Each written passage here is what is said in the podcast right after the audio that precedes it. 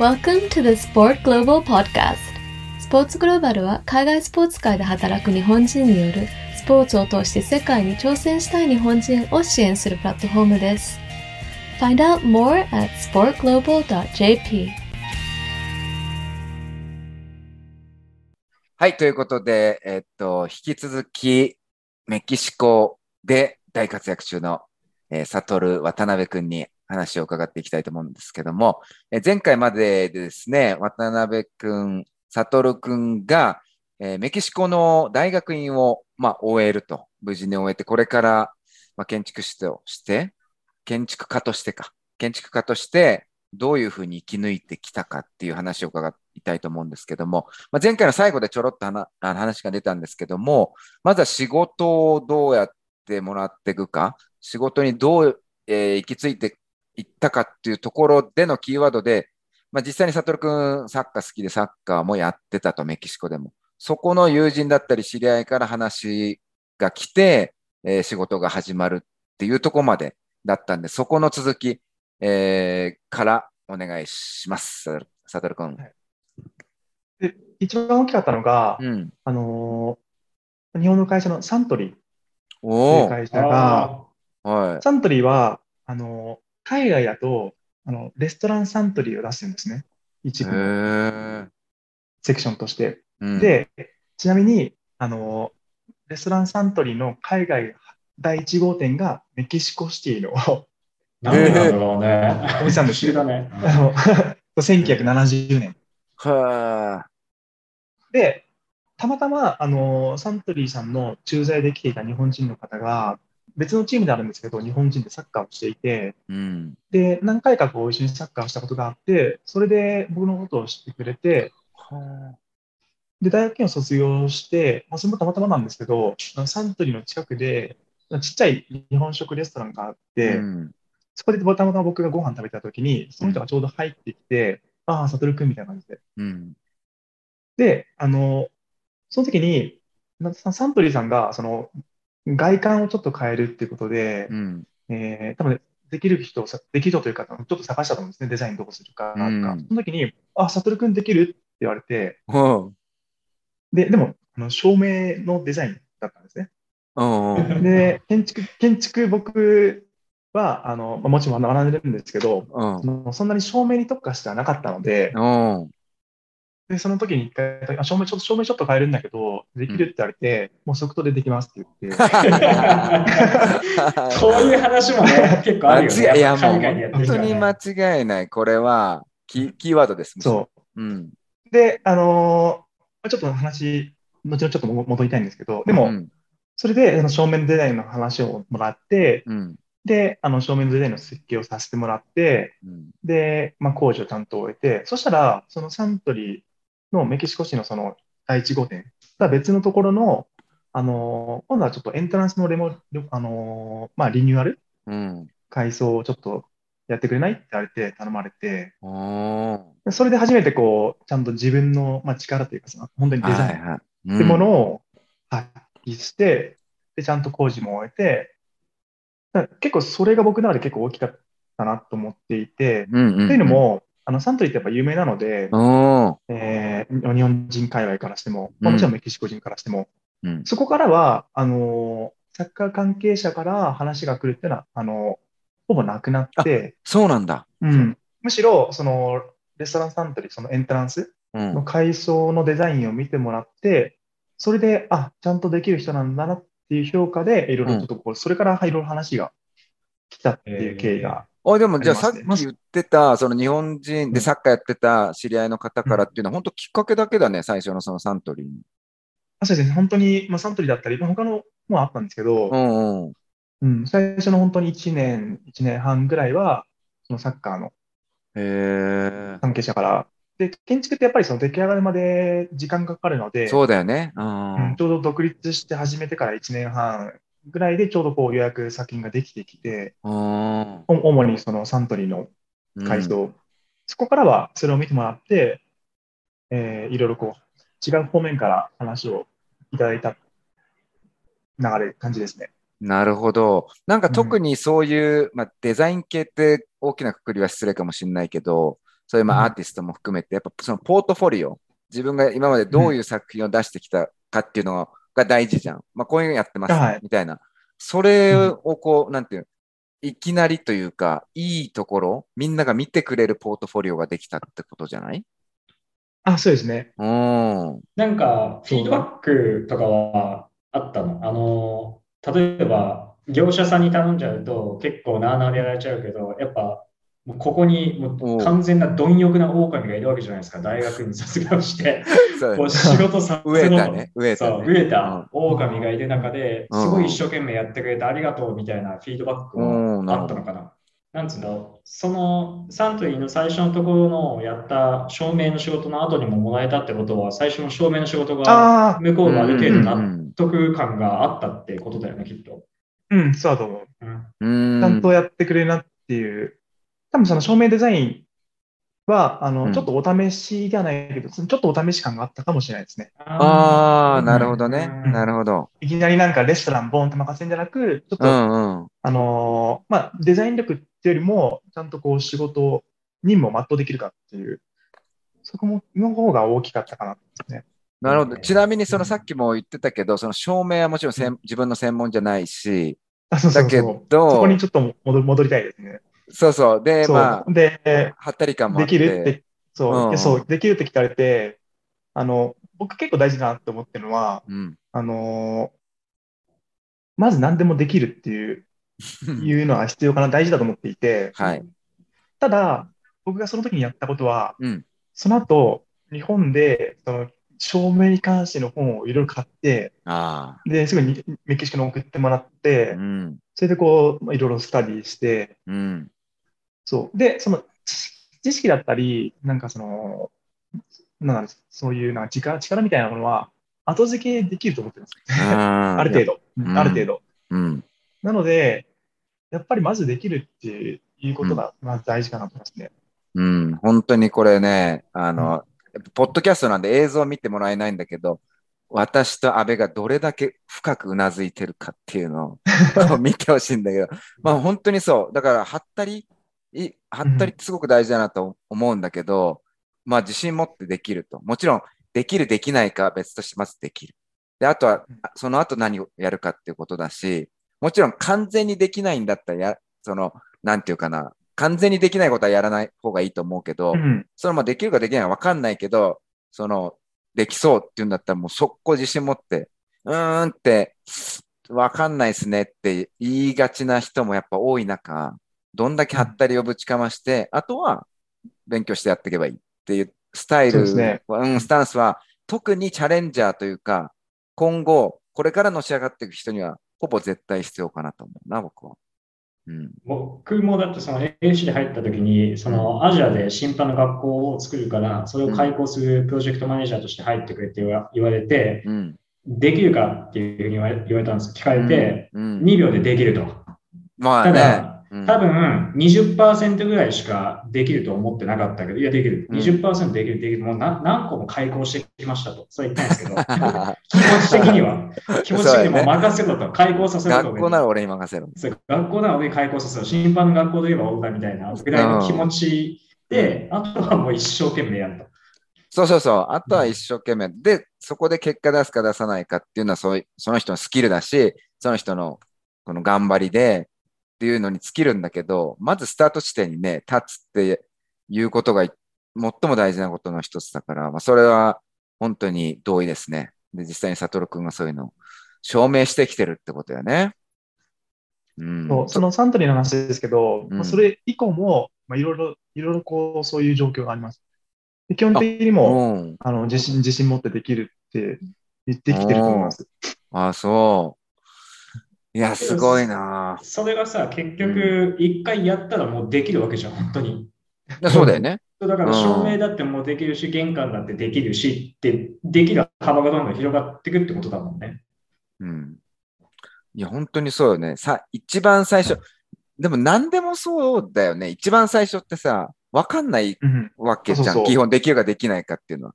ただできる気がすればできるだし、あとは努力してやって、あじゃあ結果した、出したら、あ、そこはもうできるっていうカテゴリーに入るっていうだけが、最初はあるわけだからね、誰にでも。なんか、確かに、ですね。ううんん。明らかに門外漢なことをこううんできるっていうそうそうよよくないと思うんですそれは良くないけど。自分がやってきた専門性のちょっとでも延長線上にあるんだったら、うんで、やりたい、チャレンジしたいって気持ちがあるんだったら、やっぱできるから始めるのが大事ですよね。そうだと思うし、僕の印象では、結構、その、例えばね、日本以外の国で外国人がチャレンジしてる、そういう人たちがいっぱいいる、その中でどう、なんていうの、自分の違いを見せていくっていうところで、躊躇してる暇はないよね。きっと、イエスってすね。うんね、すぐ言うやつの中でどうやっていくかだから、まず自分がすぐ言えるっていうのは、まあ、スタートラインに立つための重要要素ではあるかなって感じるね。特に言語で感じる場面が多いんですけど、うん日本だとやっぱ言語できる、そうスペイン語できる、英語できるってなった時に、やっぱできるの水準がすごい高いんですよ、日本人の人たち多分。ああ、そうだね。うん。だから、なかなかできるって言わないと思うんですよね。まあ、言語以外のところでもそうなのかもしれないんですうけど、ん。だけど、それはちょっと、あの、高いんだっていうふうなのを認識しといた方がいいんじゃないかなって思うんですよね。なるほどね。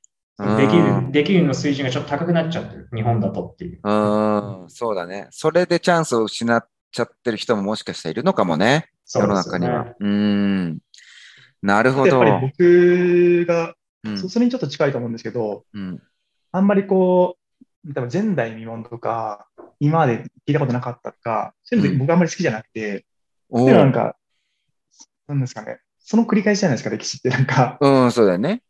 うん。で、そういうのはないと、ただ今まであったことを、同じようなことを今までもこれからもやっていくっていう流れに入ってる、まあ、ぬるま湯みたいな。なるほど、なるほど。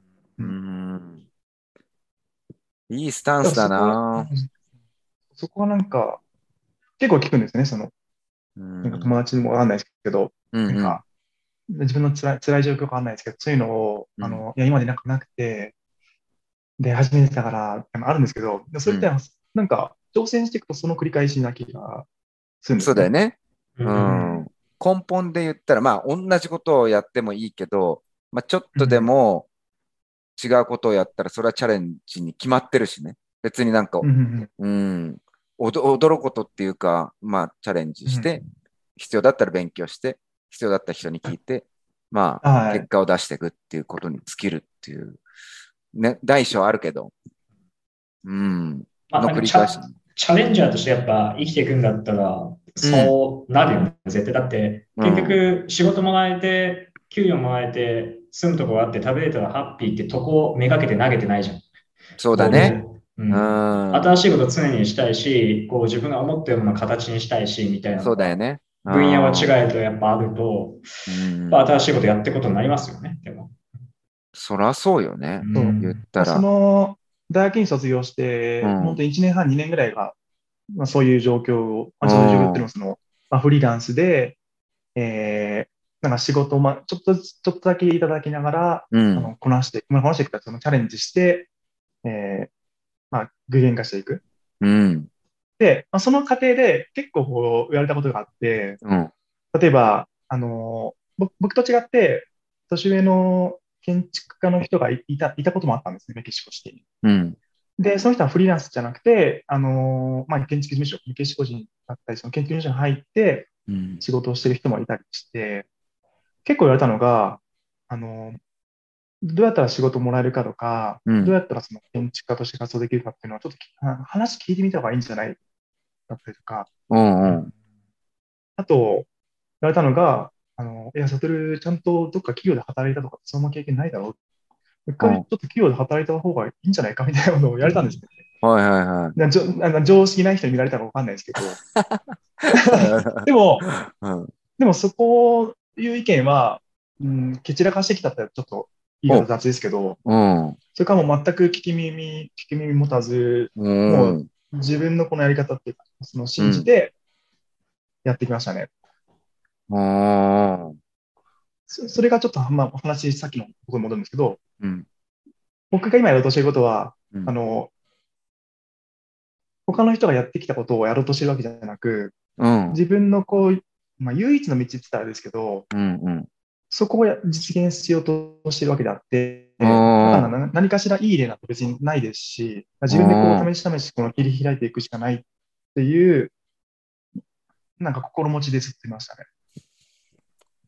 これは大事なキーワードの一つかもしれないな。もちろんそれぞれの人のスタイルあるし考え方もうんあるとは思うんだけど、なんかもしかしたら海外で長くそのチャレンジしたくて出て、実際にま成功して、そのやりきってる人の共通点かもしんないね。もちろん勉強するし、人の意見僕は聞きたいし、だけど、その参考にするかしないかっていう部分がすごく重要で、誰々が言ったからするっていうんじゃなくて、自分にそのしっくりくるか来ないかに尽きると思うんだよね。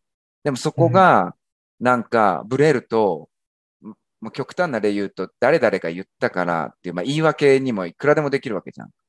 でも、言い訳して、去るのは自分だし、去っていくのは。でも、去りたくないじゃん。やりたいことがあるわけだから。って言ったら、それが正解か不正解かっていう、その時点で大切なんじゃなくて、ただ自分にしっくりして、これが正、それ、いけるっぽいみたいなとこを信じて、突き進んでいくってことに尽きると思うんだよね。その、小さかったり大きかったりするんだけど、一歩一歩は。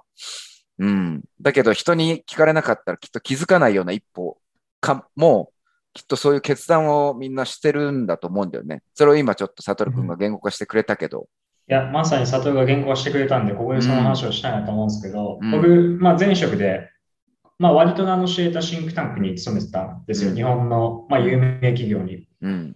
で、まあ、周りからしたら、まあ、よくやったと。大学院留学して、こういうところにきちんと入って、うん。きちこういうところにきちんと入って、きちんと働くっていうところもまたちょっと今思えば浅はかだなとは思うんですけど、うんで、まあ、周りから見てたら結構それなりにキラキラしてたんだと思うんですよね。うん。給与だっていいし、その日本で言ったら社会的な肩書きだってあっただろうし、きっと。うん。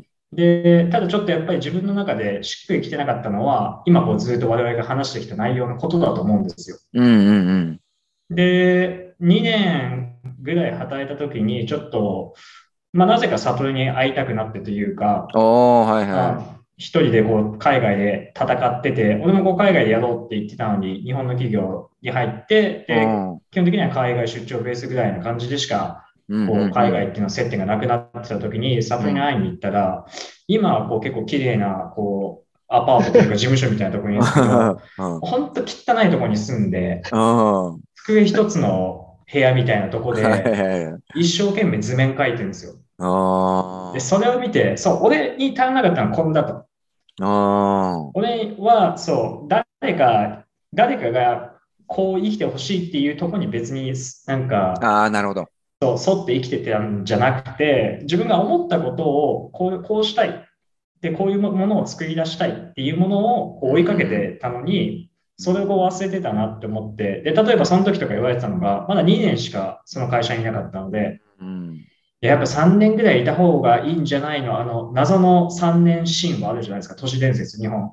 まあ、都市伝説っていうか、俺は。石の上にもあるけどね3年的な、こう3年、まあ、はいはいはい学校が3年区切りだからだと思うんですけど、うんまあ、おそらく。うん。けど、やっぱそういうの言われても、こううん僕は悟を見見た後にはもうものすごいこう決意を決めれて、今でも感謝してるんですけど、もううん。やっぱ生きるとはこうあるべきっていうことで、今海外に挑戦できてるっていうので、あまり普段は言わないですけど、すごく感謝してます。うん。その時の、ある、サトルくんどう？まあ、その時自体の記憶はあんまないかもだけど、安倍ちゃんが実際来てうんちゃらって話はないけど。ああ、結構ありますね。でも一つ訂正したいんですけど、うん汚くはないです。あ、そう。めちゃめちゃ汚いあのし質素でありました。あ、質素で。うんあ、汚くもない。質素だったね。そう、そっち質素、質素。適切だから最初に、サトルくん俺紹介してもらった時に、安倍くんがそのストーリーを俺に教えてくれて、実はサトルとはそういう中でみたいな時に言った時は、もうサトルに会いに行って、もうゴミためみたいなところで、みたいな言ってて、俺が俺の中ですごい絵柄を想像してたけどね。そうですよね。うん。まあ、サトルは基本基本的に綺麗好きなので汚くはないですね。あ、そうなんだ。そう、質素ですね。あ質素でね。質素です。あーじゃあさ、それっっていうと、安倍くんが、だからもうそれでもし6、7年前か。まあそういう時もあって、もちろん仕事が、をしてるわけじゃん、悟くんは。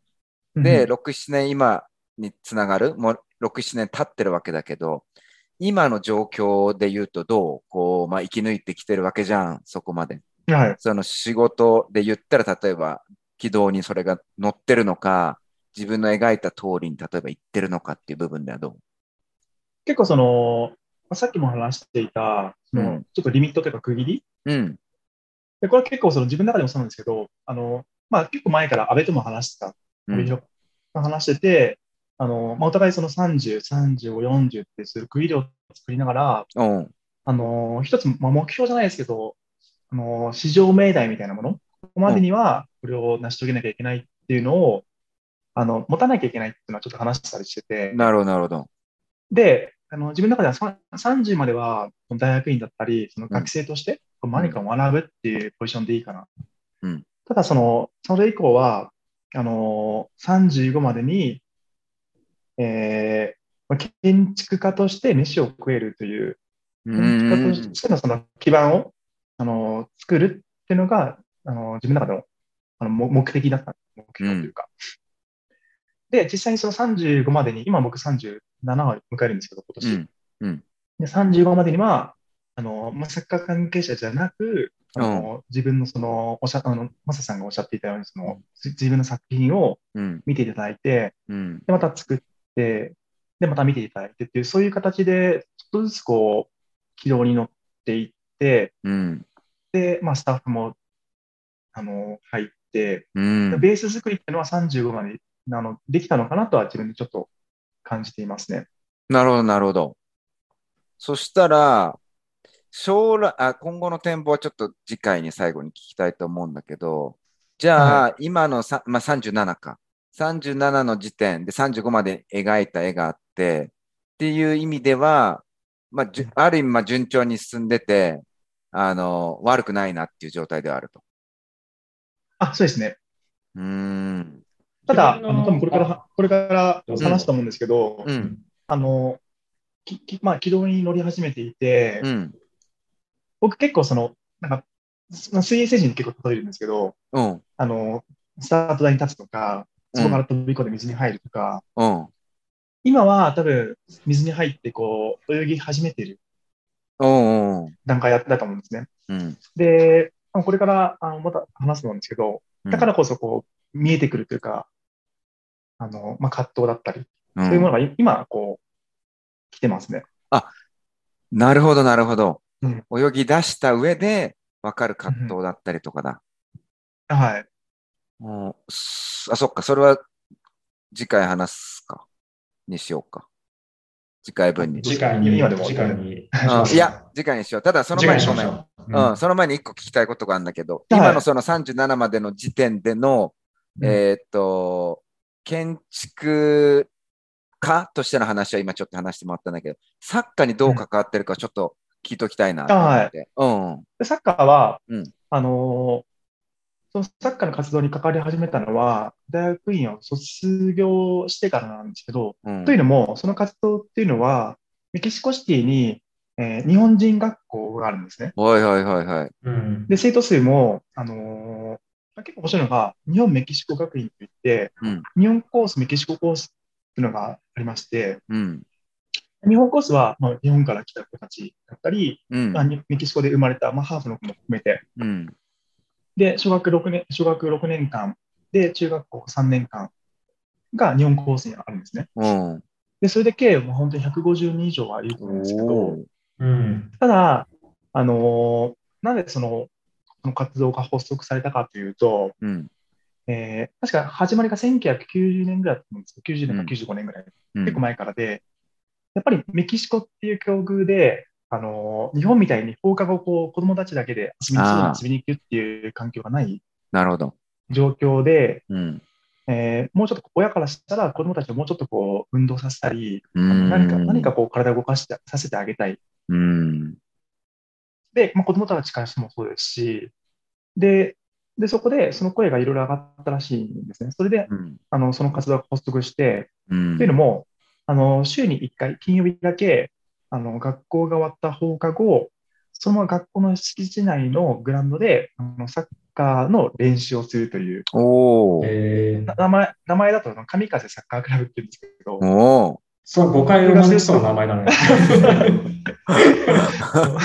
パンチ効くね。ずっとその、うん、なんか95年ぐらいだったと思うんですけど、ずっとこの、えー連盟と続いていて、代代々、あのーメキシコシティに指導者、メキシコのその指導者学校があるんですね、プロの。うん。そこに日本人が来て、あの、確か2年間だったと思うんですけど、うん。多分その間の期間を利用して、えーまあ、片手間、その活動をしていた。で、大体、あの、毎年というか、その、各年、こう、そういう、その指導者学校に入る人たちが来るので、ああ、なるほど。うん代々その人たちがこう、継いで来てたんですけど、ちょっと僕の前まで、その指導者学校にいた人が続けていたんですけど、それからもう指導者学校に入る人が多分いないなくなったと思うんですね。うーん。で、その時に、あの、まあ、サッカー、あの、その前任者とはサッカーのチームで知り合いになって、うん。で、僕が大学、まあ、サッカーもするし、大学院をちょうど卒業する。しかも、あの、どっかの企業に勤めるわけじゃなく、フリーなんですよ。うんうんうんはいはいはい。うんっていうのも、あの、金曜日の本当午後4時ぐらいからうん。の活動なので、うん。あの、まあ、サラリーマンだったり、あの、会社で勤めてる人は多分できないと思うんですねそうだよね。ううんん。で、なので、いろんな条件からして、僕に白羽の矢が立って、それできないって形で。おーで、それで、あの、僕が始めたっていうのがまず経緯ですね。なるほど。それは、えっと、まあ、指導をするってことかな？あと、まあ、オーガナイズあそうですねしてあげるってことだよね。うん、オーガナイズして指導して、うん。それ、でただじゃあ、どれぐらいただそれ、うん。結構、まあ、あのー大学院卒業したの2016なので、2016からコロナが始まる。